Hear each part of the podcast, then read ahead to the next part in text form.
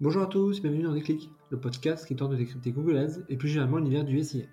Je suis Jérémy Lacoste, consultant SIA depuis plusieurs années et j'aurai le plaisir d'aborder une fois par semaine une problématique search.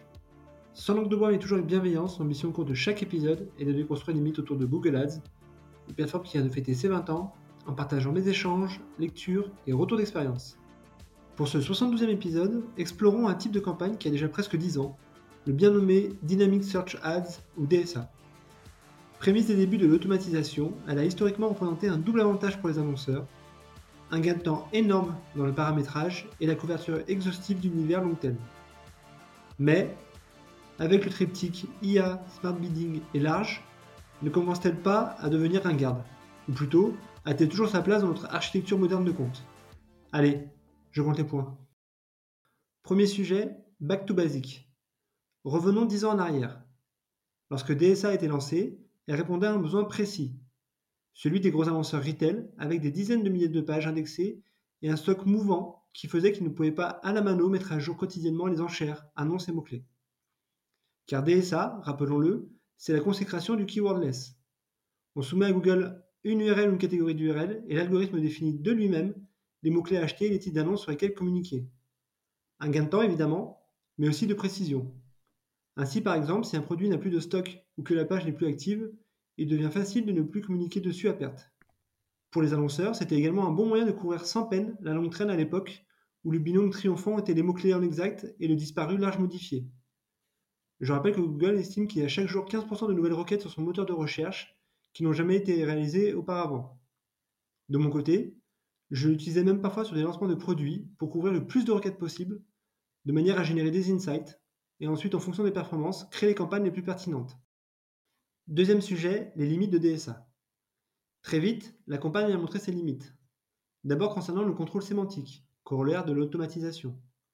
En l'espèce, il n'est pas possible de définir les mots-clés sur lesquels se positionner. Il faut donc faire une confiance aveugle dans l'algorithme à la manière d'un performance max. Pour contourner ce risque, la bonne approche reste de faire des exclusions pour réduire le spectre sémantique.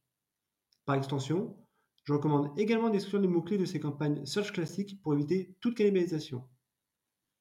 Deuxième phase de cette même médaille, le peu de contrôle sur le copywriting des annonces avec des titres générés dynamiquement et qui parfois peuvent surprendre. Je rappelle qu'ils sont générés en fonction de la requête de l'internaute et du contenu présent dans les pages soumises à DSA. Une des clés de contournement est donc d'avoir un copywriting le plus qualitatif qui soit sur ces pages, avec la limite qu'elles sont souvent pensées avant tout pour le SEO et surtout de bien travailler les exclusions de son inventaire de pages non pertinents. Troisième sujet, quid de DSA aujourd'hui? Pendant longtemps, la pratique standard était d'avoir une campagne DSA à part, adossée aux campagnes SIA classiques, de manière à couvrir toute la longue traîne qui échappait aux annonceurs. Aujourd'hui, me semble-t-il, la bonne pratique est plutôt d'adosser à chaque campagne un groupe DSA pour être encore plus pertinent dans son pilotage. Mais cela pose plusieurs questions. La première concerne la généralisation du large. Est-ce pertinent d'avoir du DSA même si je reste plus mesuré que Google quant à la précision du large, avec toujours de mauvaises surprises lorsqu'on ouvre le capot des termes de recherche, force est de constater que le large s'est amélioré, au point qu'il génère moins de longues traînes qu'avant et permet peut-être moins d'identifier des requêtes connexes. Intégrer DSA en groupe d'annonces permet de mesurer cette diffusion additionnelle et surtout d'y adosser un CPA cible peut-être un peu plus faible. Deuxième point, quels tricks fonctionnent bien? Pourquoi ne pas déployer du DSA sur une partie seulement de votre audience comme les clients connus? Pour ces profils, généralement, on est prêt à payer plus cher et potentiellement à diffuser sur plus de pages possibles. Et enfin, troisième question, comment optimiser sa diffusion? C'est à mon sens un bon cheval de Troie pour pousser ou forcer la collaboration SIA-SEO.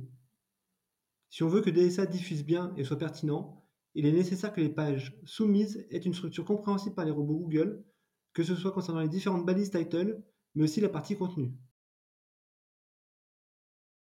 Quatrième sujet, quid de Performance Max?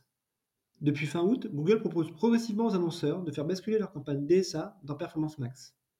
Avec, nous dit-on, une augmentation de 15% des valeurs de conversion générées d'après l'éditeur. En parallèle, on peut légitimement se demander si Performance Max n'est pas, in fine, le successeur naturel de DSA, les créant en plus.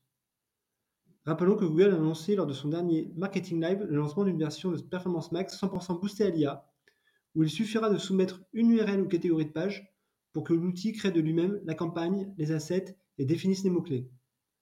À date, en outre, il est également possible sur Performance Max de générer automatiquement des composants et d'y associer des règles d'URL de manière à orienter le ciblage et la création des assets. Une feature qui reprend exactement ce qui se fait sur DSA.